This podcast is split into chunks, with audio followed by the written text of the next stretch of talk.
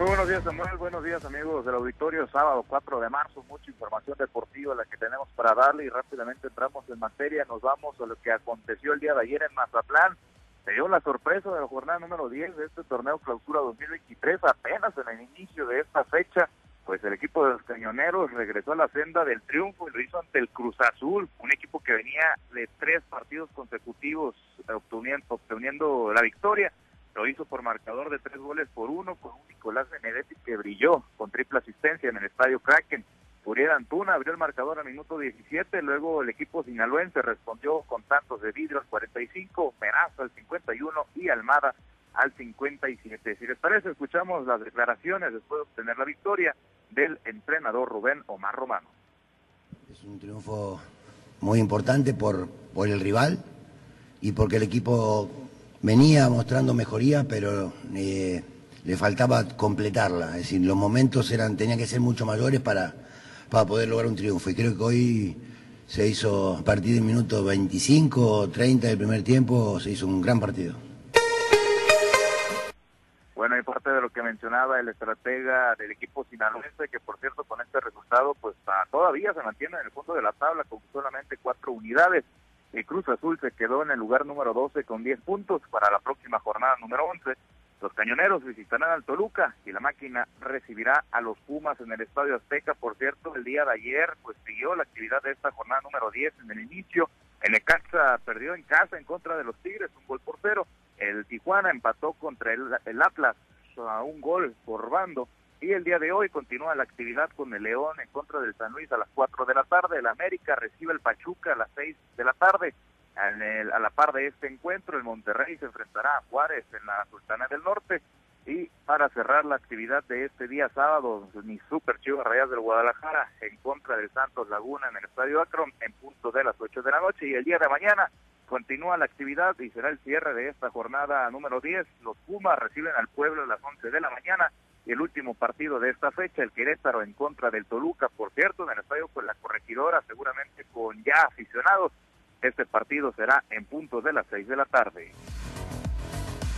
Bueno, pues ahí toda la actividad del fútbol mexicano. Y en más noticias, ahora pasamos a temas del rey de los deportes. Les platico que una semana del inicio del Clásico Mundial de Béisbol, el manager de la selección mexicana, Benjamín Gil, ya habría definido su rotación de lanzadores para el próximo próximos compromisos ante Colombia, Estados Unidos, Gran Bretaña y Canadá. De acuerdo a la página Puro Béisbol, pues el equipo tricolor competirá en el grupo C con los siguientes pitchers. Julio Urias, el Puliti, subirá al montículo contra Colombia el sábado 11 de marzo.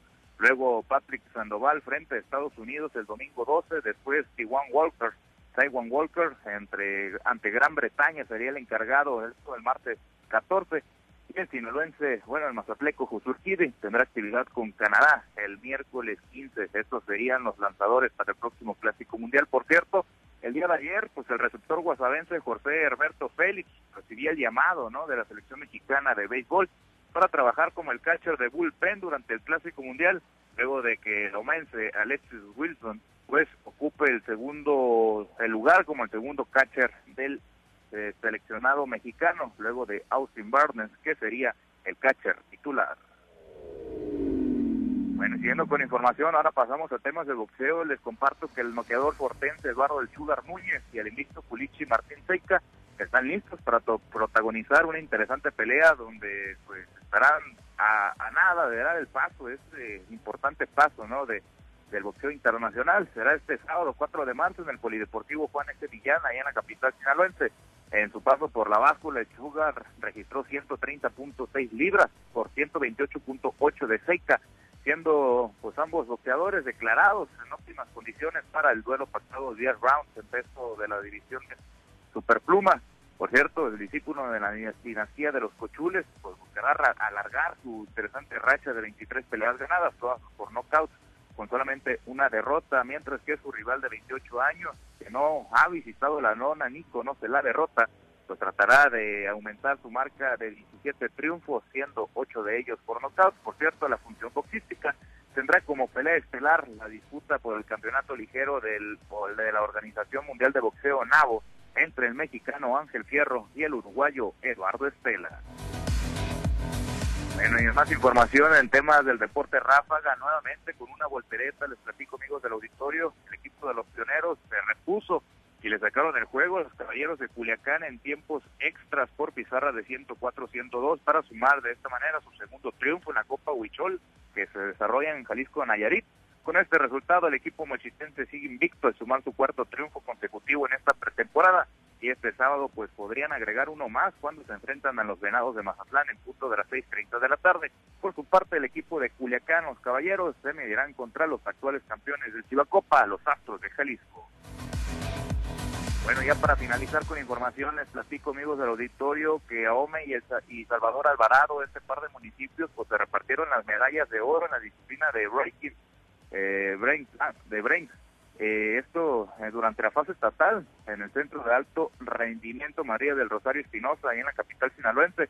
Los aumenses se colgaron dos medallas de oro, eh, tres de plata y una de bronce, mientras que los alvaradenses fueron dos doradas y una de bronce. Por cierto, la siguiente fase para los ganadores serán las nacionales, jornada de 2023, ya la fase nacional que se celebrará en Tabasco, eh, aún con fecha por definir. Bueno, Samuel, esta es la información deportiva más relevante del momento. Bien, Misael, muchas gracias como siempre. Excelente fin de semana. Excelente fin de semana para todos.